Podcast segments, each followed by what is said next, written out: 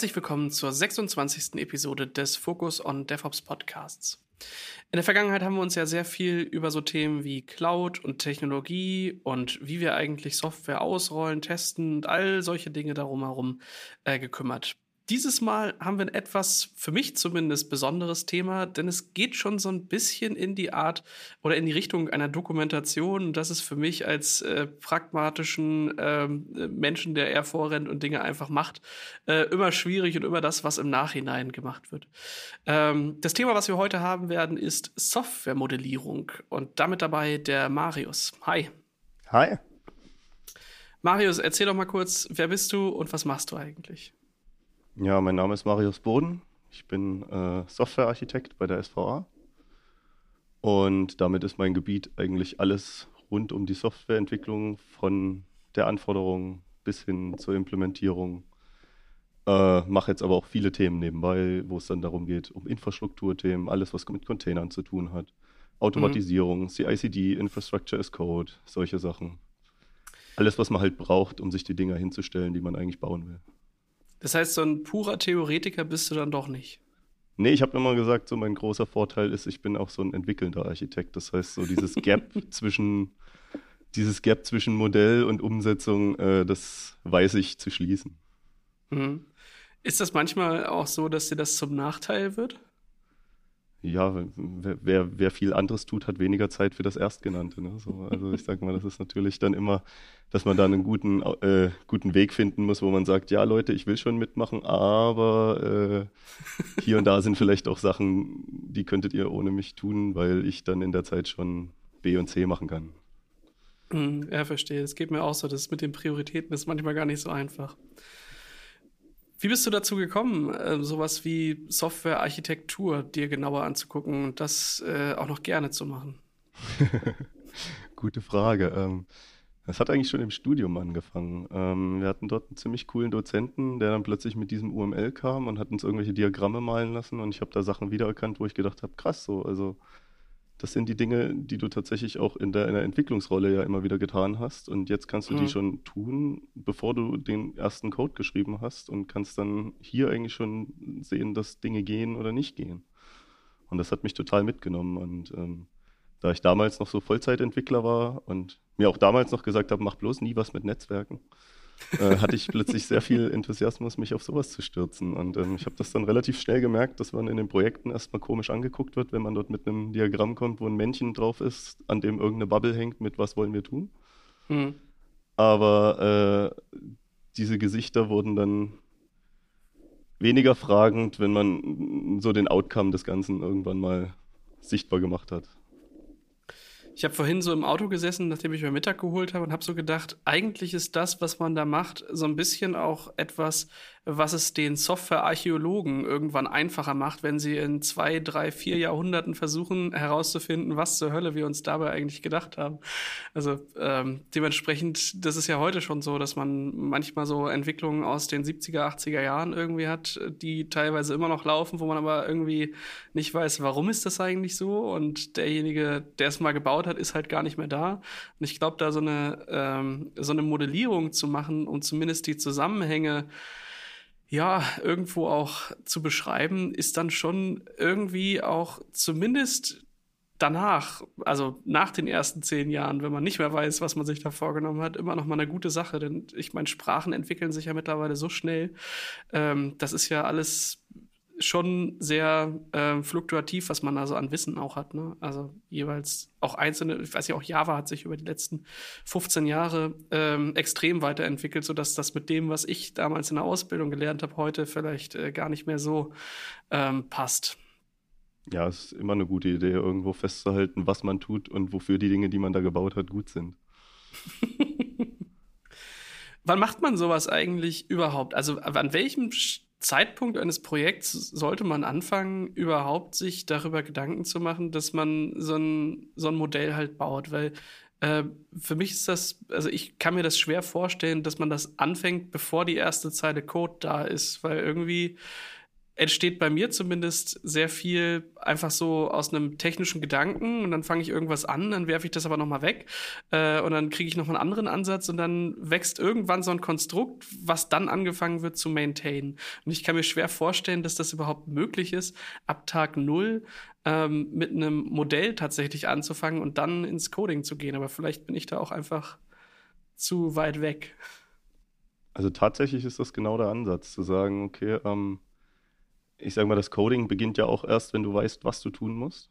Und mhm. das Modell beginnt eigentlich schon vorher. Also ähm, im Endeffekt ist die Idee natürlich, das ist alles äh, so, äh, ich sage mal, das ist die heile Welt, wie es sein sollte. Du gehst irgendwo zum Kunden hin und ab da, wo der dir erzählt, was er gerne haben möchte, fängst du eigentlich schon an, die Sachen in dein Modell zu gießen. Also ich mhm. fange tatsächlich auch bei äh, Projekten, in denen ich das äh, so umsetze, tatsächlich schon an, Anforderungen im Modell aufzunehmen und mir auch im Besprechungsprotokolle und alles Mögliche reinzuladen, damit ich tatsächlich auch das Tracing von den Anforderungen habe, wo kommen die eigentlich her und wieso sind die da und solche Sachen. Und ähm, dann kannst du auch deine Anforderungen dir natürlich ähm, so aufbereiten, wie du es gern möchtest, mit Reporting Engines und so weiter und so fort. Und dann kannst du auch daraus irgendwo ableiten, was du am Ende bauen möchtest. Ähm, in der Realität, wann passiert das Ganze? Fast immer zu spät.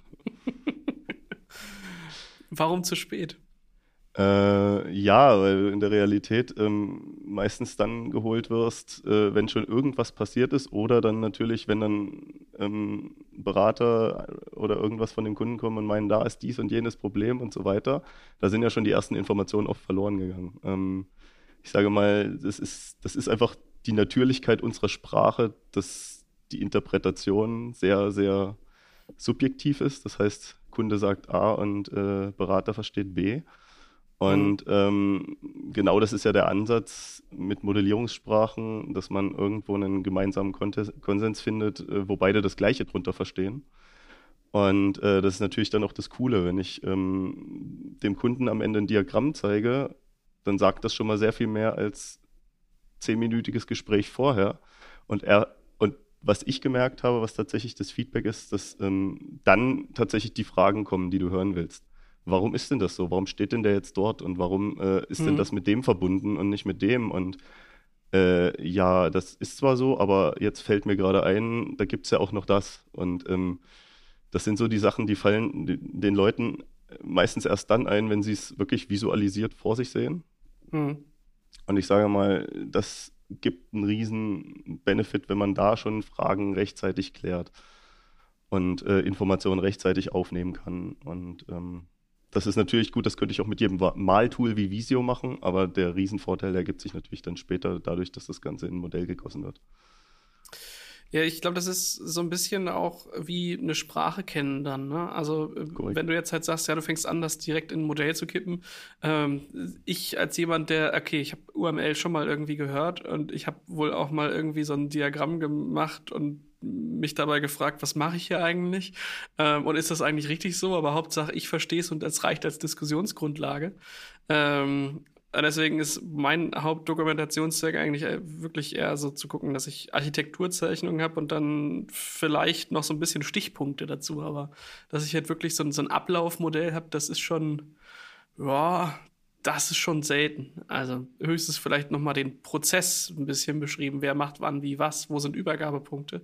Gerade wenn es um APIs geht oder so. Aber dass man wirklich alles, was man dann da halt tut, äh, mit beschreibt. Aber ich glaube, das ist halt auch immer so eine Sache, weiß nicht, ähm, die durchaus teamabhängig sein kann, ähm, wo das Sinn macht und wo vielleicht nicht. Also wenn ich der einzige Entwickler bin, dann reicht es vielleicht, dass mein Gegenüber das Gefühl hat, dass ich das verstanden habe, was es von mir will. Und wenn ich halt ein Projekt habe, was klein genug ist und wo die Iterationsstufen ähm, einfach sind, hey, hier ist mal ein Link, klick mal drauf, passt das so? Und dann sagt halt, ja, nee, ähm, das habe ich mir da schon grün vorgestellt und da blau, ähm, dann ist das wahrscheinlich nicht ganz notwendig. Allerdings, wenn es dann passiert, dass das Team skaliert, ist wiederum schwierig. Ne? ja, also es geht natürlich immer darum, angemessen zu modellieren. Also der, ähm, dass du irgendwo siehst, wo, wo hole ich jetzt wirklich den Benefit raus. Ähm, mhm. das, da gibt es genauso, wie du wahrscheinlich nicht zum Kunden gehst und immer dasselbe Produkt aus der Tasche ziehst und dieselbe Vorgehensweise ist das mit dem Modell natürlich genauso. Man muss sich gucken, was will ich damit erreichen, was will ich damit machen. wenn, wie du schon sagtest, wenn ich ein kleines Team habe, dann muss ich da wahrscheinlich deutlich weniger modellieren, weil idealerweise sind die irgendwie alle in einem Büro und unterhalten sich und so weiter und so fort. Da brauche ich natürlich weniger sehr äh, weniger stark ins Detail gehen und wenn die schon jahrelang in der Domäne sind und die in- und auswendig kennen, was will ich denen da an Vorgaben machen? Die wissen besser als ich, was da zu tun ist. Hm. Ähm, aber du hast natürlich auch den Fall, dass Leute in unterschiedlichen Zeitzonen, in unterschiedlichen Ländern, in unterschiedlichen Projekten plötzlich zusammenfinden und was zusammen tun sollen. Und äh, da viele Spezialisten aus verschiedenen Domänen sind und die sich natürlich domänenübergreifend auch irgendwo verständigen müssen und auch Informationen domänenübergreifend festgehalten werden müssen.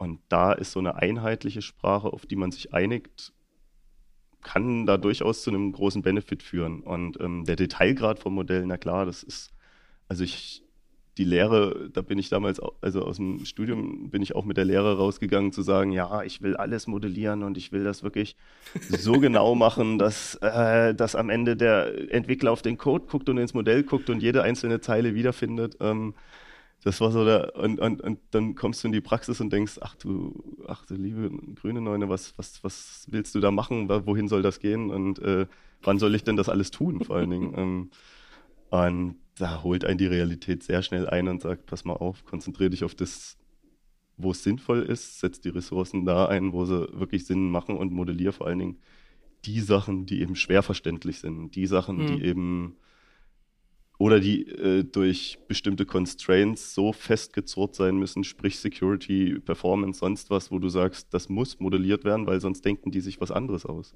Und das ja. darf dann an der Stelle nicht sein. Ähm, und da muss man wirklich, äh, ja, da kommt auch wieder diese agile, äh, dieses agile Mindset, die agile Arbeitsweise durch, zu sagen, ja, pass es einfach den Gegebenheiten an und ähm, mach, mach es so, dass es Sinn macht, dass es dass es irgendwo äh, am Ende auch einen Mehrwert bringt und modelliere nicht, um zu modellieren und zu sagen, ja, ich habe ein tolles Modell. Also jetzt halt nicht zum Selbstzweck und halt auch Exakt. nicht exzessiv.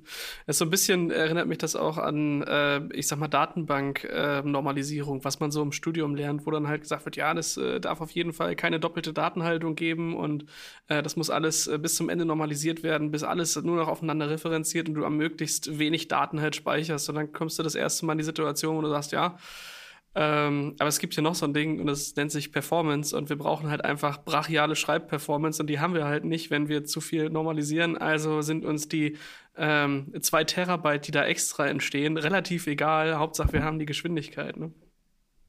Genau. Also ich musste auch wirklich äh, Asche auf mein Haupt. Ich, ich bin ja immer so ein großer äh, Prediger der UML, weil das einfach so halt mein Werkzeug ist. Mhm. Ähm, aber die UML hat 14 Diagramme. Frag mich mal, wie viele ich davon wirklich benutze. Also es ist äh, es ist tatsächlich so, dass die, also auch, auch hier gilt wieder die 80-20-Regel, ne? Also 80 äh, Prozent der Arbeit mit 20 Prozent dessen, was dir die UML bietet. Und ähm, so ist es auch. Den Großteil ja. kriegst du mit sehr wenig erschlagen und die anderen Sachen sind halt Spezialfälle. Damit kannst du coole Dinge tun, aber äh, du musst auch einen guten Grund haben, es zu machen. Also ich glaube, es gibt zumindest einen Start und ein Ende da drin. War das das? Und dann mit diesen schrägen Boxen und irgendwas für Input und irgendwas mit, äh, oder, oder bin ich da ganz falsch? Wir nähern uns der Sache, ja, durchaus. Äh, das, ja, ja, das sind so die Aktivitätsbeschreibungen, ja. Und dann gab es da diese, diese, äh, das umgedrehte Viereck quasi, was für eine, für eine Verzweigung dann irgendwie, eine Entscheidung quasi links, rechts und so ist, ne? Genau, so das ist tatsächlich das. so der bekannteste Fall, diese Ablauf, diese, diese Ablaufdiagramme, diese Flussdiagramme, ähm, die kennt eigentlich so ziemlich jeder, gerade die Leute, die auch irgendwo aus dem Maschinenbau kommen und dort irgendwie schon mal States und äh, sowas modelliert haben oder, oder State ja. Machines und solche Geschichten. Auch die Leute, die Big Bang Theory gucken, kennen das, weil dort wurde dann mal modelliert, äh, wie man Freunde findet oder sowas. Das habe ich äh, nicht geguckt, aber es Ja, ja, also äh, sowas begegnet einen schon überall, aber da geht es ja schon los. Ich sage mal, klar, okay, dann hat man halt Kästchen, die in irgendwelche Verzweiger reingehen. Aber was bedeutet denn das? Ist denn der Verzweiger ist das ein und, ist das ein oder? Ähm, wo, wie, wie handelst du Parallelität? Fängst du, wie handelst du Synchronisation ab? Solche Sachen, ne? Das sind ja Sachen, so detailliert kann man das machen, wenn man möchte. Und da muss man dann natürlich äh, auch den, ja, die Semantik hinter den Dingern verstehen. Also kann das auch mehrere Ebenen haben. Wie bilde ich da sowas wie Parallelität ab? Ja, da gibt es zum Beispiel, also nehmen wir jetzt mal als Beispiel das äh, Aktivitätsdiagramm. Ähm, da gibt es halt äh, Verzweiger, die sind halt und Verzweiger und es gibt Verzweiger, die sind oder Verzweiger und du musst dir dann immer so, also der Trainer, bei dem ich das damals gelernt habe, der hat mir das immer so ein bisschen mit einem Token erklärt, was da durchläuft und an dem einen mhm. splittet sich und es entstehen zwei Token und an dem anderen geht es halt nur einen Weg lang. Mhm. Und mit dieser Token, mit diesem Token-Denken müssen wir dann wieder unsere eigenen Diagramme verstehen. Aber das mhm. äh, funktioniert eigentlich ganz gut. Und ja, solche Sachen. Und dadurch kann natürlich jeder, der genau die, das auch verstanden hat, dass das eine eben ein und und das andere ein oder ist, kann dir natürlich auch sagen, ah, okay, also kommt es jetzt hier überhaupt nicht drauf an, dass, das, dass ich das erst abschließen muss und erst dann kann ich das starten. Die sind also komplett unabhängig voneinander. Okay, dann können wir das auch äh, von mir aus vom Deployment her ganz anders realisieren oder so, weil das einfach völlig unabhängige Lines sind, die irgendwie erst zu einem viel späteren Zeitpunkt wieder synchronisiert werden müssen. Mhm. Seit wann macht man sowas eigentlich? Und du hast ja gesagt, du magst UML ganz gern. Ich kann mir vorstellen, in dieser Welt gibt es sicherlich auch noch mehr als das. Ähm, ja, fangen wir vielleicht mal bei dem, wo es herkommt an. Da kannst du bestimmt auch ein bisschen was zu sagen. Also seit wann man generell sowas kennt, äh, das ging ja schon Anfang der 90er los. Da haben sich die Leute halt ähm, da, da, da, war dann so die Objektorientierung, das ganz neue heiße Zeug. Und dann hat man sich überlegt, ja, wie kann man denn den ganzen Kram aber auch erstmal beschreiben, weil das wird ja dann immer größer, immer komplexer. Mhm. Das ist das, was ich vorhin gemeint habe. Modellierung dient ja eigentlich nur dem Handhaben der Komplexität. Und irgendwann wurden die ganzen Programme mal so komplex, dass die Leute überlegt haben, ja, wie können wir das überhaupt noch beschreiben und handhaben?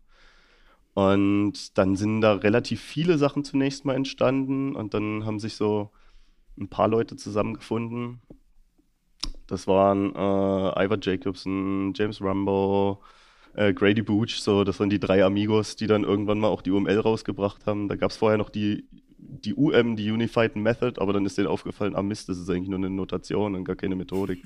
ja, jetzt müssen wir es irgendwie umbenennen. Und dann haben sie es in Unified Modeling Language umbenannt und ab 97 ist das Ding eingereicht und ähm, seitdem wird das stetig weiterentwickelt durch die OMG.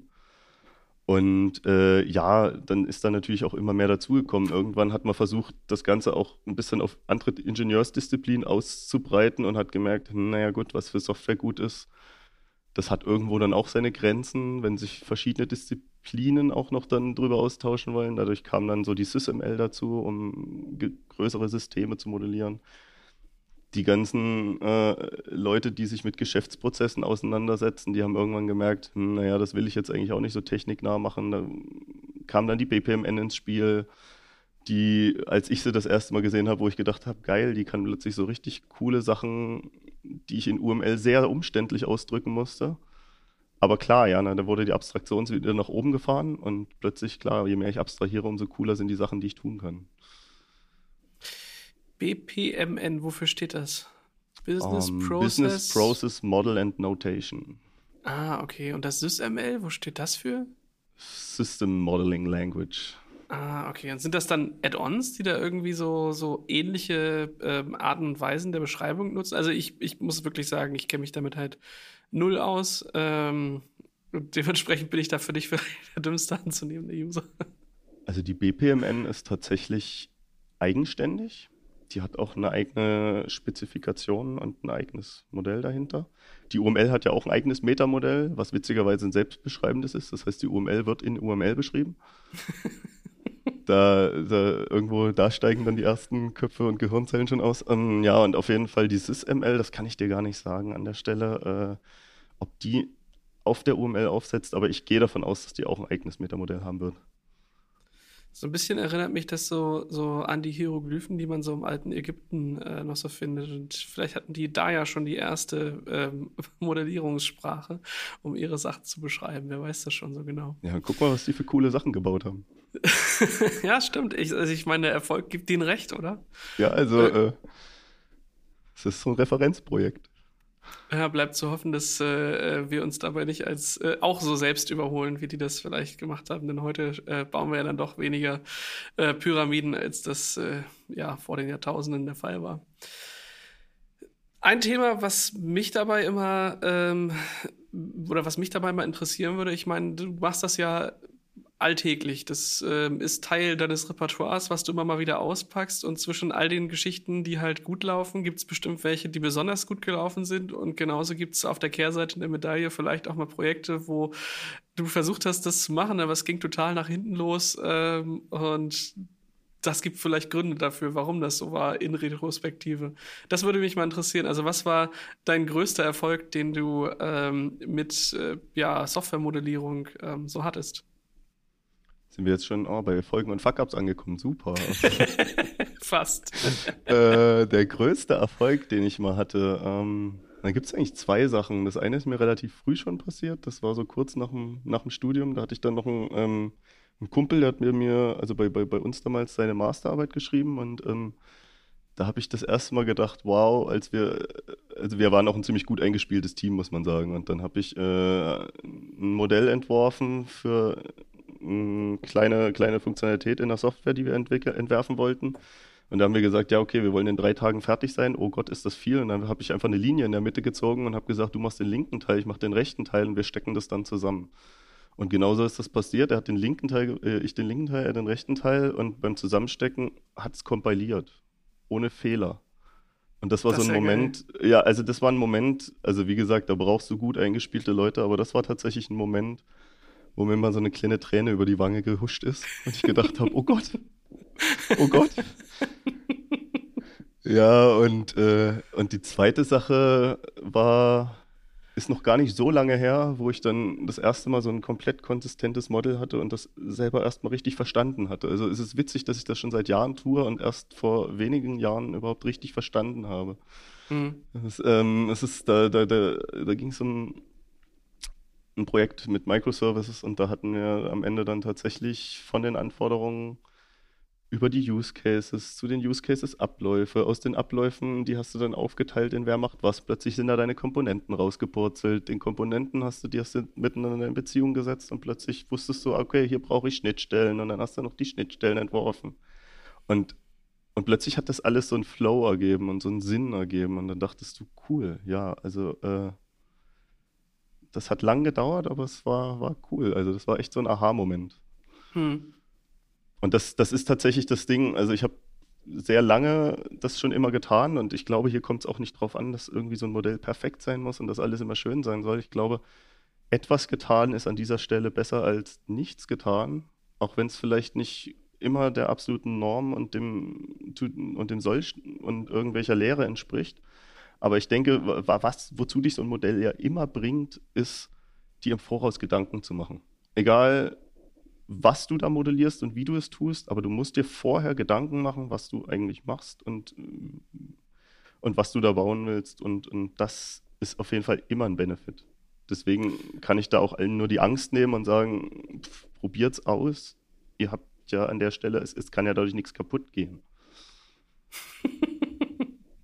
Ja, ja, also ich meine, so ein, so ein Modell ist ja dann auch irgendwo in Form der Kommunikation und durch Kommunikation kann schon manchmal auch was in die Brüche gehen. Aber gut.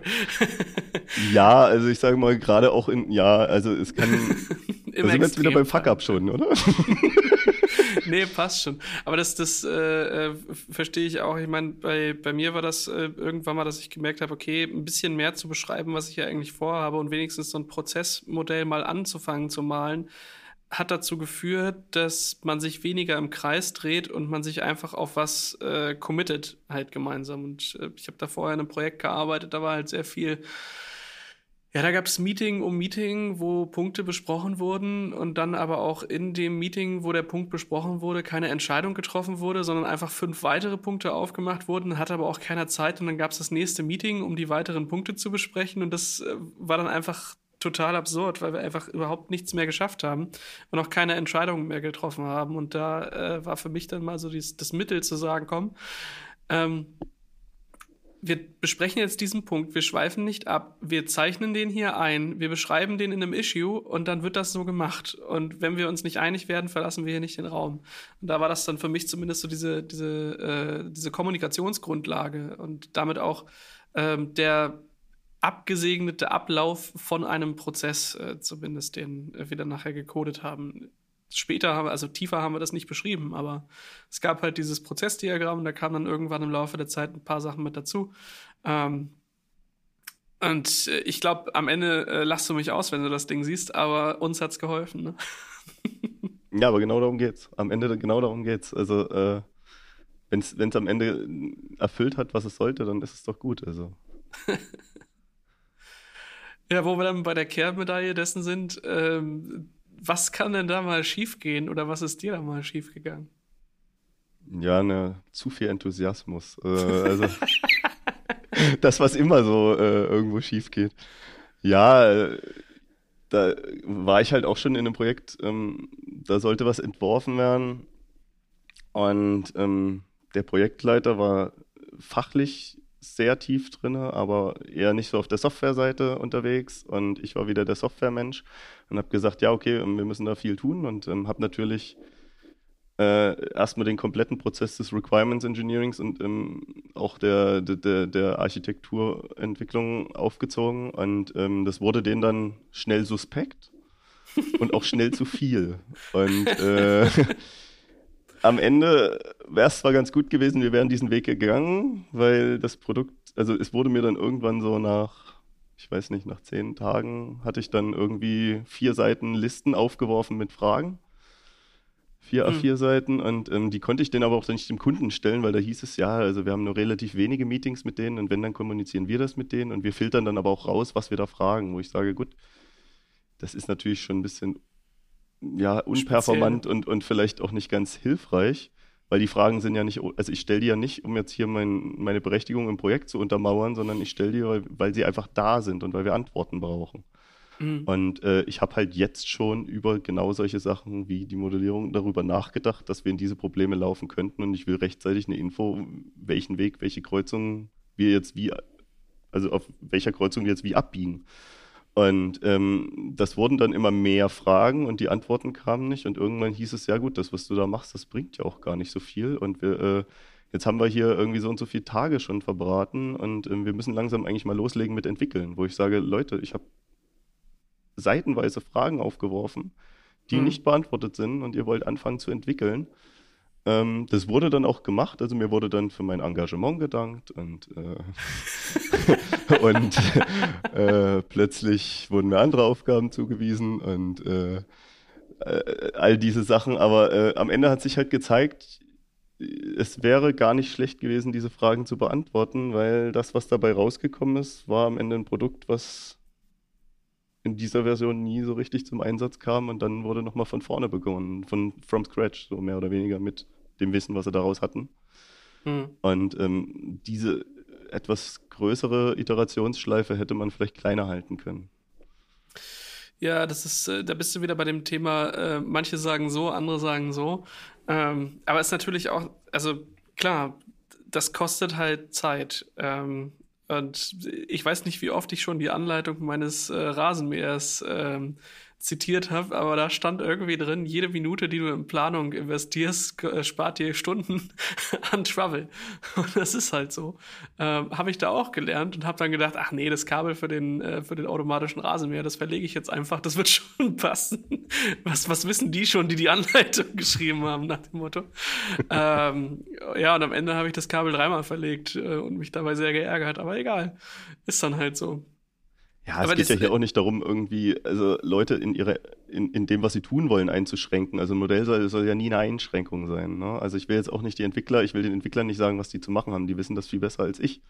Mhm. Und äh, ich arbeite mittlerweile mit so viel Disziplin zusammen, die kann ich gar nicht alle beherrschen. Das geht gar nicht. Ich kann mir so ein bisschen Wissen aneignen, worum geht's da, wann setzt du es ein und wann ist es schlau und wann ist es weniger schlau. Aber äh, die, die, tatsächlich den Input brauche ich auch. Und ähm, du willst die da auch nicht einhängen, du willst einfach nur sagen, pass auf, die in die Richtung soll das Produkt gehen oder du hast halt den Blick immer auf die Anforderungen und sagst, das und das muss es am Ende können und Leute, wir müssen immer darauf gucken, was muss es am Ende können, wie ihr das dann macht. Bitte, ja. euer Ding.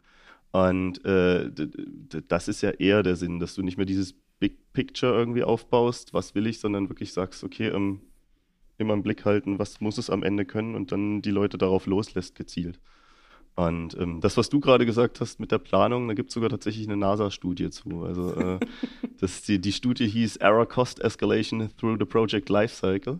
Mhm. Und ähm, da äh, haben sie dann auch dargelegt, dass halt äh, ein Fehler, der nach Deploy also nach Auslieferung entdeckt wird, halt ähm, 100 mal mehr kostet als ein Fehler, den du in den Anforderungen entdeckst. Mhm. Sprich, äh, einen Tag Requirements Engineering und äh, vielleicht ein bisschen mehr so Modell spart dir vielleicht 100 Tage später in Fixing, neues Deployment und so weiter und so fort. Ne? Das muss man immer auch im Blick behalten. Man soll jetzt nicht tagelang vorher irgendwas bauen, was dann so eh nicht umgesetzt wird, aber vielleicht ein bisschen mehr Zeit und ein bisschen mehr Willen in die Vorarbeit leisten, äh, investieren, ist oft keine schlechte Idee. Ich denke, da bist du halt bei dem Thema, dass ähm, naja, äh, dass man halt anfängt, irgendwie einen pragmatischen Gedanken zu haben, den man, oder ich sag mal auch Softwareentwicklung oder eine, eine Einschätzung dessen, wie lange sowas dauert oder wie viel Aufwand das so ist. Ich glaube, je weiter man da halt ähm, von entfernt ist, dass man weiß, was da implementiert wird, desto schneller kommt man zu dem Gedanken, naja, ist doch nur eine Website, ist doch nur eine App, was soll da so lange dauern? Ja, und dann ähm, kann ich schon verstehen, ähm, dass da manchmal halt Dinge in Schätzungen entstehen und andere sagen, ja, das klingt plausibel, das biete ich jetzt mal an. Ähm, und dann kommt das irgendwann das erste Mal zu jemandem, der da wirklich Ahnung von hat und der sagt, ui, wie zur Hölle sollen wir das mit dem Budget entsprechend umsetzen? Und da ähm, ist es dann schwierig, ich sag mal, die Sachen so zu machen, wie man sie idealerweise macht, weil äh, demjenigen, der es verkauft, am Ende dann wichtig ist, dass überhaupt irgendwas geliefert wird, damit man darauf vielleicht noch eine Folgebeauftragung kriegt, um irgendwas weiterzumachen. Und das wiederum ist fast schon eine Kapitalismuskritik. Ähm, am Ende ist es ja so, ja. Also ähm, die ganzen Themen, die dafür sorgen, dass erwiesenermaßen die Qualität hochhalten, die sind oft einfach ähm, ja sowas wie, wie den Wünsch dir was Konzert und das könnte man mal machen, wenn man denn hätte, aber man hat ja nicht und deswegen macht man es nicht. Äh, ja, also da ist Modellierung nur ein Thema. Ähm, äh, wenn du halt Richtung Test-Driven gehst, da sind auch so viele Leute, die argumentieren, dass das ja so viel mehr Zeit kostet, das entsprechend zu machen. Aber ich glaube, man muss sich einfach darauf einigen, das einmal überhaupt durchzuziehen, sodass man die Tools ordentlich kennenlernt. Und wenn man seinen Werkzeugkasten gut kennt, dann kann man damit auch entsprechend effizienter und schneller arbeiten. Und ich glaube, das ist da halt ähm, auch der Fall. Also klar, wenn jetzt jemand, der sich überhaupt nicht damit auskennt, anfängt, diese Lernkurve oder diesen Berg zu besteigen und zu schauen, ähm, dass er das alles halt gut drauf hat und die verschiedenen Beschreibungssprachen kennt und weiß, wofür die da sind und wie er verschiedene Sachen damit abbildet und dann auch noch sein Business erklärt, was er damit meint, ähm, dann ist das wahrscheinlich viel Aufwand. Allerdings, wenn du das jemanden machen lässt, der sich damit auskennt, ähm, vielleicht nicht ganz so viel. Ja. Ja, das hat Brian Footmer in einen einzelnen Satz gepackt und hat gesagt, if you think good architecture is expensive, try bad architecture. und äh, damit hat das eigentlich ganz gut getroffen. Also ich sag mal, es, äh, es geht ja, wie du es schon sagst, so eine einfache Webseite, was soll da sein? Naja gut, aber die braucht auch Daten. Wo kommen die her? Ich muss das auch deployen. Wie deploy ich denn? Wo deploy ich denn? Ähm, die hat vielleicht auch einen Business Case, der sich weiterentwickelt, wo ich sage, wo sollst du mit dem Ding mal hingehen? Was soll denn daraus mal werden? Ja. Oder was will ich denn vielleicht in ein paar Jahren dort noch anflanschen, was äh, oder als nächstes anflanschen, was irgendwie vielleicht ja auch schon ein bisschen mit bedacht werden soll. Oder äh, wie groß wird denn das System in den nächsten Jahren? Wie, wie soll sowas skalieren? Das sind ja alles Sachen, die kann man sich auch vorher schon überlegen. Und ich sage mal, es ist ja auch nicht so, dass so Architektur und, und Modellierung alles immer im Voraus passiert. So, da fängst du halt mal ein bisschen an hast du die Grundidee und dann kannst du das ja auch in so einen agilen Prozess integrieren und sagen, jetzt machen wir erstmal das. Und ab dem nächsten Ding, wo wir halt irgendwie eine Entscheidung treffen wollen, dann machen wir da wieder ein bisschen mehr Architektur und Modellierung und dann bauen wir das halt wieder und ähm, das kann, das ist sowieso ja so, dass das nicht irgendwas ist, was aufhört. Das machst du halt konsequent im Entwicklungszyklus immer wieder mit. Ja, absolut. Also ähm, ich finde immer spannend, also ich habe schon einige Organisationen kennengelernt, die auch ähm, etwas größer als eine Unternehmung sind und auch etwas mehr als einen Architekten haben und auch etwas mehr als äh, 20 Fachbereiche. Ähm, und da finde ich es immer wieder spannend, wie die verschiedenen Definitionen dessen auseinander äh, oder gehen, was so Architektur bedeutet und was auch die Ansprüche äh, manchmal sind. Also ähm, ich habe da einen äh, sehr großen Konzern gerade bei mir vor Augen. Ähm, da habe ich mich mal ein bisschen mit dem Architekten unterhalten, weil ähm, ich was implementiert habe, was Einfluss auf die ähm, ja auf die Ausrichtung der IT-Systeme hatte, weil es halt äh, ja Cloud war und Cloud vorher nicht in deren Modellen vorgesehen war, auch was so CMDB und Dokumentation und sowas anging. Ähm, und ich fand es schon ziemlich bezeichnend, der war schon echt, echt richtig happy, wenn er aus den einzelnen ähm, Anwendungen, die der Konzern da halt so hat, überhaupt sowas wie äh, ein Kommunikationsdiagramm hat und weiß, was da überhaupt miteinander kommuniziert, dass das überhaupt in so, in so Tiefen reingeht, wo man ähm, ja eigentlich als Architekt dann rein will. Ähm, das war da halt gar nicht der Fall. Und auf der anderen Seite gibt es dann andere, die sich überlegen, was sind so äh, Kataloge aus Standardkomponenten, die wir bei uns verwenden, wie werden die verwendet und wie werden dann standardmäßig irgendwie zumindest High-Level-Architekturdiagramme äh, geschaffen, um vielleicht auch noch sowas zu schaffen, wie dass ein Architekt versteht, warum jetzt eigentlich die Abteilung mit der Abteilung über diesen Service redet. Also sehr, sehr unterschiedlich, zumindest was ich da äh, gesehen habe. Ist bei dir aber wahrscheinlich nicht anders, ne? Nee, absolut. Also Architektur, nee, schreibst du mittlerweile an alles, wo irgendwie was entworfen wird und Entscheidungen getroffen werden. Alles das sind irgendwie, da gibt's, jeder nennt sich dann Architekt, weil du kannst es halt nicht so genau umreißen. Also du musst dir mal gucken, wo das herkommt, die Architektur aus dem Bauwesen. Das gibt's halt seit tausenden von Jahren. Die können relativ genau sagen, was ein Architekt ist, weil sie es eben schon ein paar tausend Jahre machen. Mhm. Unsere, unsere Domäne und unsere Disziplin gibt's halt noch nicht so lange und die entwickelt sich gerade auch rasant und schnell weiter. So, jetzt versucht da mal Labels drauf zu kleben. Das, äh, das funktioniert nicht. Also im Endeffekt sind wir irgendwie alle IT-Dudes und das, das umreißt am Ende. Ähm, wie, wie du dich da nennst und was du da irgendwie, äh, was du da für, für ein Label draufklebst, ist, glaube glaub ich, am Ende auch egal. Es geht einfach darum, dass man ein gewisses Mindset hat, wie man Probleme angeht, wie man Entscheidungen trifft und wie man die auch sichtbar macht und kommuniziert. Und ähm, hm. ich glaube, darum geht es vielleicht noch am ehesten, wenn man die Architekturdomäne und die, das Thema Modellierung irgendwo umschreiben will.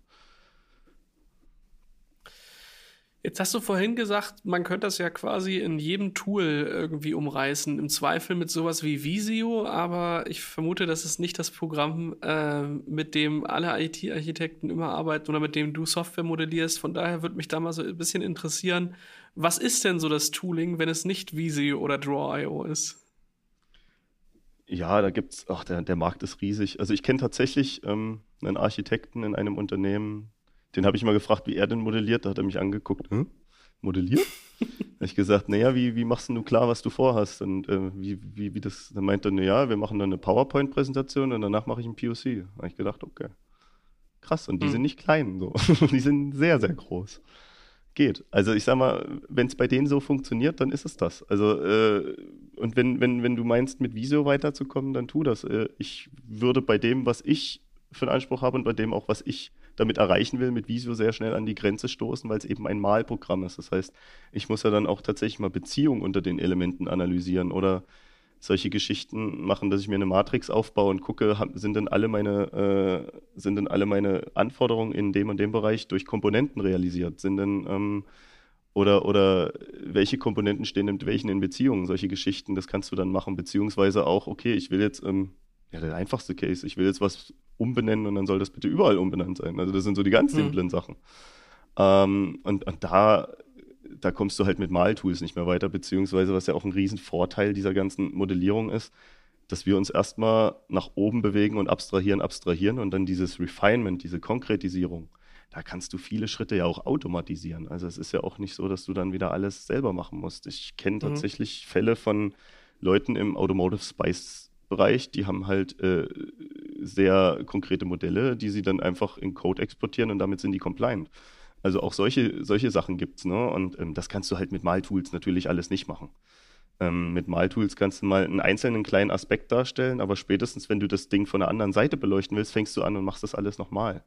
Und das mhm. kann es ja nicht sein. Also ich äh, kann halt in meinen Modellen tatsächlich äh, eine, eine, eine, wirklich eine strukturelle Bausteinsicht auf eine Verhalt, auf Verhaltensmuster mappen und kann auch sagen, okay, das sind dieselben Sachen, um die es da geht und das sind auch dieselben Komponenten, um die es da geht. Und ähm, da kommt dann, wenn man das tatsächlich tut, weil das Leben entschieden hat, dass man es muss, dann, äh, dann, dann kommt man schnell zu dem Punkt, wo man diesen Mehrwert eines, eines konsistenten Modells wirklich zu schätzen lernt. Was passiert denn, wenn ich jetzt sage, ich habe das jetzt die letzten fünf Jahre komplett schleifen lassen? Erst waren es fünf Entwickler, jetzt sind es 500 und irgendwie kommen wir überhaupt nicht mehr voran, aber wir haben nie daran gedacht, irgendwie mal äh, zu modellieren. Gibt es auch Tools, die einem, ich sag mal, das Ganze rückwärts aufspielen, wo ich sage, hier ist meine Codebase und das läuft dann los und fängt dann an, daraus Dinge zu exportieren? Und wenn ja, sind die dann brauchbar oder wie sieht sowas aus? Gibt es da was? Ja, das gibt es durchaus. Ähm, ich arbeite zum Beispiel seit Jahren mit dem Enterprise Architect. Ähm, das ist halt so eins der größeren Tools an der Stelle. Äh, da gibt es auch noch mehrere, aber das war so für mich die Wahl. Ähm, der, der, der ist wirklich unglaublich umfangreich in dem, was er kann. Also ich habe dort mal auf einer Konferenz tatsächlich auch gesehen, da braucht man dann noch eine bisschen sehr teure Erweiterung im Hintergrund, aber dann können die mhm. sogar äh, in dem Ding aufzeichnen, was in deiner Applikation passiert und äh, bis hin zu Sequenzdiagrammen dir aufzeichnen, was da drinnen tatsächlich passiert. Beziehungsweise kannst du mit dem Ding State Machines schon mal sim also wirklich simulieren und äh, solche Geschichten. Also da, gehen, da geht schon sehr, sehr viel. Aber, und das ist der Punkt, was willst du damit anfangen? Also ich habe es auch schon erlebt, dass tatsächlich dann Code re wieder reimportet wurde, um damit etwas zu tun. Mhm. Aber äh, wie, wie langlebig ist dein Code? Ne? Also ich sag mal, du malst dann irgendwelche Diagramme, die was mit dem Code zu tun haben, den du importiert hast. Und wann ist denn der immer noch so? Also da, da, da begibst du dich auf ein, auf ein Level, was schon so detailliert ist, dass der Pflegeaufwand exponentiell steigt einfach. Und das, mhm. das halte ich nicht für sinnvoll. Ähm, das kann man tun. Was ich zum Beispiel oft gemacht habe, ist, wenn ich dann ähm, da ging es um die Modellierung von Sicherheitsfunktionen und da musste man teilweise auch auf Kernel-Elemente, auf Libraries verweisen, die einfach zum Beispiel vom BSI zugelassen waren und solche Geschichten. Äh, dann habe ich dort gewisse Sachen importiert und auf die getraced, dass ich sage, okay, du bist äh, das und das wird realisiert durch meine Funktion X, trace mal bitte mhm. dieses File, damit ich weiß, okay, dort passiert es und da kann ich mir das dann angucken. Aber tatsächlich diese, diese, diese Dinge zu integrieren und das, was im Code steht, irgendwo zu verwenden, das macht keinen Sinn, weil also dafür lebt er nicht lang genug. Gibt es dann da so einen Kompromiss zwischen? Also ich kenne zum Beispiel äh, es gibt also Möglichkeiten, dass du, wenn es jetzt in den Dokumentationsteil zum Beispiel gibt, dass du äh, Dinge inline dokumentierst, die dann daraus exportierbar werden, dass du daraus wieder ein ordentliches Dokumentationsdokument äh, schaffst, damit du, ähm, ich sag mal, Doku quasi im Code schreiben kannst, der dann wieder exportierbar ist, damit es jemand lesen kann, ähm, der eben nicht ähm, ja, bis aufs Bit und Byte runterschaut. Gibt es da Möglichkeiten, dass man da so ein so ein Mittelweg zwischen beidem fährt, dass du was äh, definierst anhand deiner Zeichnung, daraus etwas exportierst und darunter geht dann eben der, der äh, Detaillevel in Code viel tiefer, den betrachtest du aber gar nicht und dass man das trotzdem aber auch rückfließen lassen kann oder sowas? Gibt's da was? Also diese großen Tools, die bieten alle auch ähm, relativ viel Add-ons und auch Programmierschnittstellen, mit denen du dann die komischsten Dinge anstellen kannst, wenn du das möchtest. Mhm. Ähm, aber das ist halt für mich schon eigentlich von der Abstraktion zu weit weg. Also das ist für mich alles trotzdem schon zu detailliert. Ab da, wo ich irgendwie Code ja. ableiten kann, da muss ich einen sehr guten Grund haben, das zu tun. Also es gibt ja direkt dieses Model-Driven Development, wo ich sage, okay, ich baue das Modell so detailliert, dass ich daraus Code generieren kann. Cool. Äh, aber das, das, das ist wirklich sehr, sehr aufwendig und vor allen Dingen ist es dann auch eigentlich nicht mehr sinngemäß, weil A ist der Aufwand genauso, als wenn ich das tatsächlich in Code schreibe, beziehungsweise B ist es auch so, dass ich damit meinen Entwicklern ja kaum noch Freiheiten lasse, sinnvolle Entscheidungen zu treffen und sinnvolle Dinge zu tun. Also wo ich das ja, zum Beispiel super cool finde, ist sowas wie Open API, wo ich sage, ich mhm. definiere mir meine Schnittstelle und habe dort eine Explorat, also habe direkt eine Doku dabei und mache das Ding auch noch erlebbar. So, das finde ich super cool. Ja. Mm, aber äh, in, in einem Modell, also die, diese Verbindung Modellcode, die ist tatsächlich was, da gibt es unglaublich viele Diskussionen und unglaublich viele Meinungen dazu. und es ist tatsächlich auch für mich immer die größte Herausforderung, dieses Gap nicht zu groß werden zu lassen. Das ist immer da, mehr oder weniger. Mhm. Aber du musst natürlich sehen, dass dein Modell auch akzeptiert wird als irgendwo der die, True, the, the Source of Truth. Mhm. Und irgendwo, äh, weil, weil wenn dann natürlich darunter alles frei wegläuft, dann was bringt dir dein Modell noch? Ne? Ähm, also ich habe mir jetzt tatsächlich angewöhnt, und das passt auch ziemlich gut in diesen modernen Ansatz des, des, des API-driven Developments und sowas, dass ich tatsächlich mein Modell bis zur Schnittstelle entwickle. Hm. Also ich sag mal, ich habe dann abstrakte Komponenten, die heißen Service A mit Schnittstelle. Hm, hm, hm. Und ähm, dann kann ich idealerweise von der Schnittstelle noch auf meine Open API YAML verweisen. Und äh, an der Stelle bin ich auch meistens schon fertig, weil ich sage, was dahinter passiert. Ich habe jetzt hier meine Anforderungen stehen, ich habe meine Schnittstelle stehen. Aktuell äh, bauen wir eher nicht mehr die Riesenservices oder die Riesenprogramme. Eigentlich geht es ja eher dahin, das wieder kleiner zu machen. Und wenn ich, wenn ich dem sage, okay, so will ich mit dir reden und in der Qualität, mehr, mehr muss ich doch den Leuten eigentlich kaum noch sagen. Also es reicht doch oft dann dem Entwickler zu sagen, bitte das und dann haben die selber viel bessere und tollere Ideen, als ich da irgendwie was malen und entwickeln könnte. Beziehungsweise ich kann ja bestenfalls konzeptuell dann noch was beisteuern, aber da haben die schon, da sind die schon viel weiter. Ja, wahrscheinlich ist mein, äh, mein Gedankengang da auch etwas äh, von der ver verkehrten Seite wiederum gewesen, dass ich äh, impliziere, dass äh, jeder Entwickler auch die Möglichkeit bekommt, über den Code mitzudefinieren, wie nachträglich das Modell dann wieder aussieht, sodass aus falsche dem Richtung. Code, genau, das dachte ich nämlich auch, ne? Also die falsche Richtung. Eigentlich muss es ja dann wieder Richtung Business gehen, was dann sagt, ey, guck mal, äh, dieser Aspekt kommt neu mit rein. Äh, deswegen wird er modelliert, das wiederum definiert die Anforderung und darum kommt es dann zur Umsetzung. Ähm, und das wäre dann wieder fast sowas wie, äh, wir machen das Modell der Sache wegen und nicht, um damit unsere Anforderungen zu definieren. Also wenn der Kunde möchte, dass die drei Entwickler, die da sitzen, anschließend ein Modell ähm, äh, erstellen oder überhaupt ein Modell haben, dann äh, können die sich in die Augen gucken und sagen, guck mal, wir exportieren hier was, yippie ähm, Aber eigentlich wäre der Weg, dass das mit der Anforderung passiert und damit ist es äh, entsprechend ja nicht wirklich sinnvoll, das so zu tun. Also wenn mich das nächste Mal einer nach meinen schönsten Momenten fragt, werde ich den jetzt auf jeden Fall nennen, wo ich dich zu einer Erkenntnis gebracht habe, für die andere Jahre brauchen.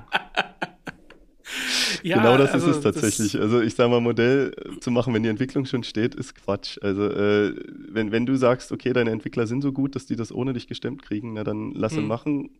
Mach irgendeine abstrakte Komponente, die heißt Rico, äh, Enricos tolle Applikation und die baust du wieder bei dir ein. So. Alles klar. Ja, aber das ist, äh, ich finde es ja trotzdem interessant, darüber zu, zu, äh, zu diskutieren und dann zu schauen, äh, was sind die Beweggründe, die man halt hat, wie nähert man sich dem und äh, was ist dabei vielleicht auch mal Perfektionismus, was ist zu weit gegriffen, was nicht. Ähm, und am Ende gibt's ja auch da sehr gute pragmatische Wege. Wir hatten ähm, auch mal eine Folge mit ähm, äh, mit Pia beispielsweise über äh, Scrum gesprochen oder auch um Agilität und die Methoden darum. Und am Ende sind wir eigentlich zu dem Konsens gekommen, naja, eigentlich doch egal, welches Modell du nimmst, wie es heißt und was du machst. Hauptsache, es hilft dir. Und wenn du nur drei Aspekte dessen brauchst, ja, dann nutzt halt die drei und schmeißt die anderen über Bord. Hauptsache, du kommst irgendwie weiter. Und das ist hier ähm, offensichtlich ganz genauso. Aber ich glaube, das ist nicht nur hier so, sondern halt auch in ganz vielen anderen äh, Bereichen, in denen wir uns so bewegen.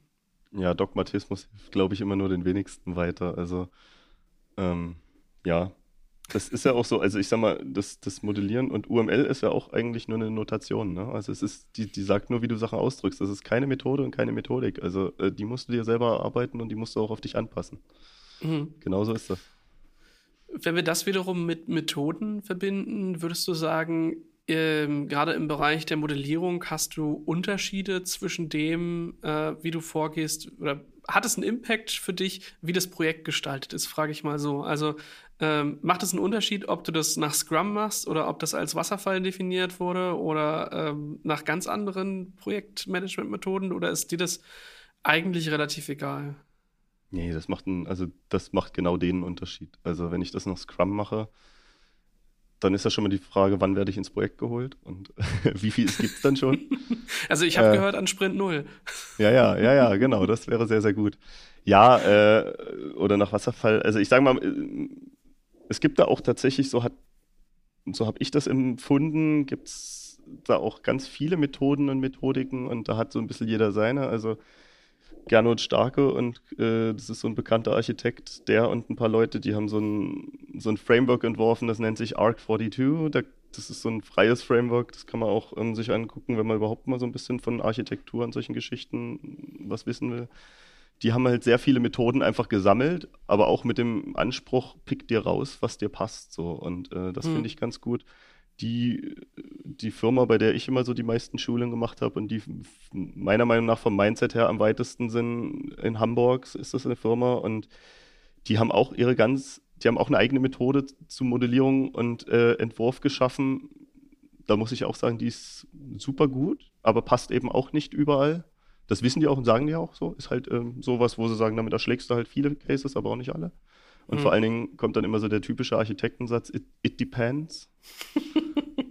so, das ist klar. Ähm, ja, aber ich würde tatsächlich bei einem Wasserfallmodell natürlich ganz anders vorgehen als in einem agilen Modell, weil ich da an viel mehr Sachen denken muss. Also ich sage mal, da muss ich mir um viel mehr Sachen ja schon einen Kopf machen und, und auch, auch viel detaillierter vorstoßen, um gewisse Probleme erstmal aufzuwerfen. Also ich habe das tatsächlich schon gehabt. Die beste Zeit, die ich hatte, war mit einem Architekten, der mir dreimal am Tag die Tür eingerannt hat und gesagt hat, was ist denn das für ein Quatsch, das geht doch gar nicht so. das waren die besten Sachen, das waren die besten Entwürfe. Einfach aus dem Grund, dass wir dort tatsächlich an einen Detaillierungsgrad rangekommen sind, der, der, der schon Fragen aufgeworfen hat. Ne? Da muss ich ähm, halt auch mal Sachen dann muss ich auch mal in meinem Modell irgendwie mal einen Ablauf schon auf Klassenebene und eine Sequenz entwickeln und merke, ach krass, jetzt fehlt hier eine Funktion und ach krass, ja, äh, die beiden kennen sich doch gar nicht, wie kommen die denn jetzt zusammen? Mhm. Und solche Sachen, das musst du im Agilen in der Form, glaube ich, nicht so detailliert machen, bis der Punkt kommt, wo du diese Need verspürst. Mhm. Weil du sagst, okay, äh, heute beschäftigen wir uns eben mal mit dem und dem Thema. So und oder im nächsten Sprint wird das und das Thema wichtig, also müssen wir uns da mehr Kopf drum machen. Aber dann machst du das eben dann, wenn es soweit ist, weil du dann ja auch schon viel mehr Wissen hast. Also äh, ja, das Leben von Softwarearchitekten besteht ja auch irgendwo aus so einer langen und schnellen Abfolge von Entscheidungen, die meistens im Dunkeln getroffen werden. So. Das ist ja irgendwo, das hat mal ein sehr, sehr schlauer Mann gesagt und da ist was dran. Also insofern zöger die Entscheidung so weit wie möglich nach hinten raus, bis du weniger Dunkelheit hast und, und vielleicht schon bessere Entscheidungen treffen kannst. Und findest du das jetzt eigentlich schlimm, dass das so ist? Äh, oder hast du dich damit arrangiert oder magst du das vielleicht sogar? Ich habe mich damit arrangiert, denke ich. Ähm, also ich sage mal, schlimm hieße ja, ich würde daran verzweifeln, dann würde ich es nicht mehr machen. Und gut finden kann man das aber auch nicht, glaube ich.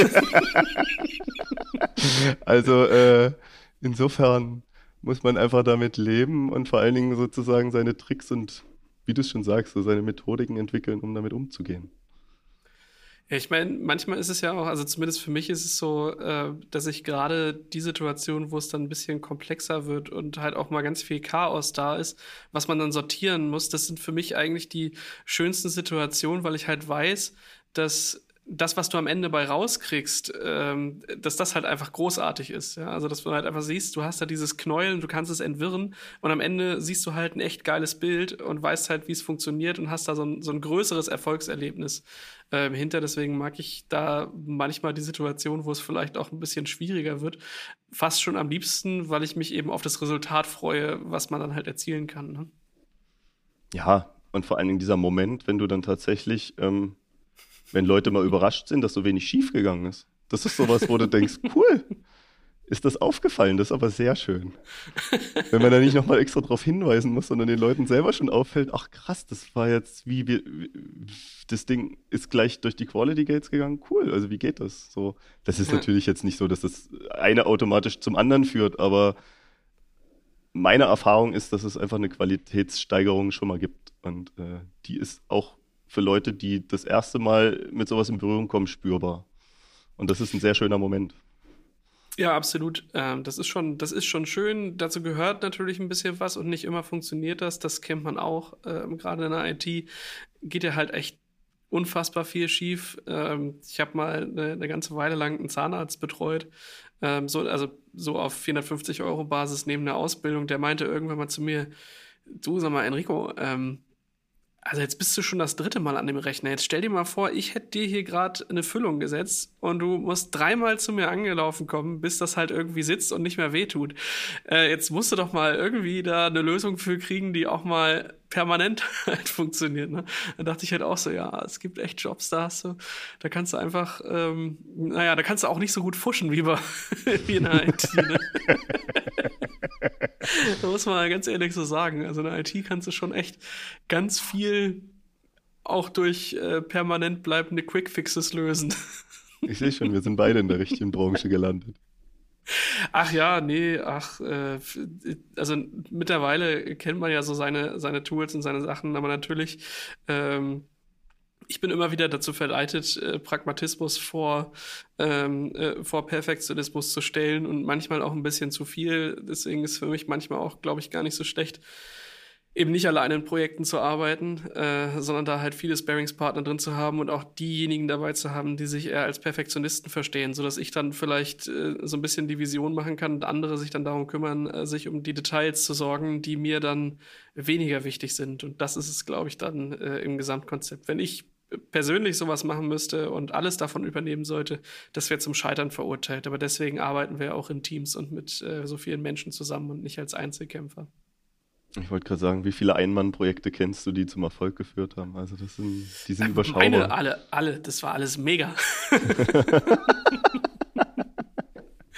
nee, das, das ist halt schon. mittlerweile ein Teamsport geworden. Und äh, klar, der Zahnarzt kann nicht dreimal ran, aber der hat vielleicht auch nicht so ein ganz stark bewegliches Target zu treffen wie wir. Also ich sage mal, das ist auch nochmal eine andere Disziplin einfach. Du, du bist dann eher der Jäger, der vielleicht dreimal daneben geschossen hat und beim vierten Mal trifft. So, das trifft es vielleicht schon eher. Ja, läuft. Ja, ähm, hat mich auf jeden Fall gefreut, mich heute hier mit dir darüber zu unterhalten. Das äh, ist definitiv ein Thema, was mir halt nicht so, äh, äh also was bei mir eher so fern am Horizont liegt. Ich glaube, man kann viel davon auch äh, gut ausdrucken und sich an die Wand hängen. Hast du das eigentlich mal gemacht? Hast du irgendwo so ein, so, so das, das größte Modell, was du dir mal gebaut hast, hast du damit deine, deine Wohnung äh, tapeziert oder das Arbeitszimmer oder so? Ich glaube, die habe ich aus Scham alle vernichtet. das heißt irgendwie so, wenn, wenn dein Diagramm mehr als 20 Elemente hat, hast du was falsch gemacht. Und äh, wenn ich dann, dann, dann gab es mal so einen Punkt, wo ich das gehört hatte, habe ich mal zurückgeblickt, was ich teilweise auf A3, A4 oder, oder noch größer A3, A, äh, A2 ausgeplottet hatte. Dann habe ich gedacht, so, okay, ähm, ab in Schredder. Was ist ein Element? Also eine Abzweigung ist ein Element? Äh, jein, nee. Ja, also eine Verzweigung schon, ja, doch, würde ich schon sagen. Ja, das ist dann, äh, 20 ist schon, schon nicht viel, weil ich finde es auch bei, bei, wie war das bei, bei äh, Code Quality meistens so 80 Zeichen pro Zeile, wo ich mir halt auch denke, boah, das ist schon echt, also 80 Zeichen, das hatten wir in der Linux-Folge, äh, glaube ich, da haben die Kernel-Entwickler mal so ein bisschen erzählt, was die so als effizient empfinden. Ähm, und das, naja. reden wir nicht weiter drüber. Gibt da einige Beispiele äh, an, an Software-Sachen, die ich auch gebaut habe, wo ich mir aber heute denke, also wenn ich es schon nicht verstehe, dann kann es auch nicht mehr so peinlich sein. Aber für sowas gibt es ja einen Linter. An alle da draußen, wer mal bitte einen Linter für Modelle schreiben könnte, bitte melden. So, das wäre gut einfach. Das wäre nicht schlecht. Ja, läuft.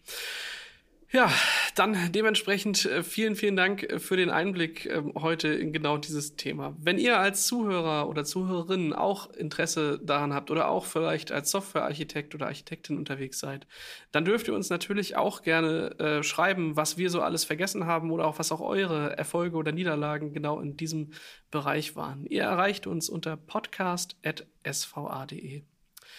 Marius, vielen Dank, dass du heute dabei warst. Vielen Dank, es hat wahnsinnig Spaß gemacht. Danke. Bis dann. Ciao. Ciao.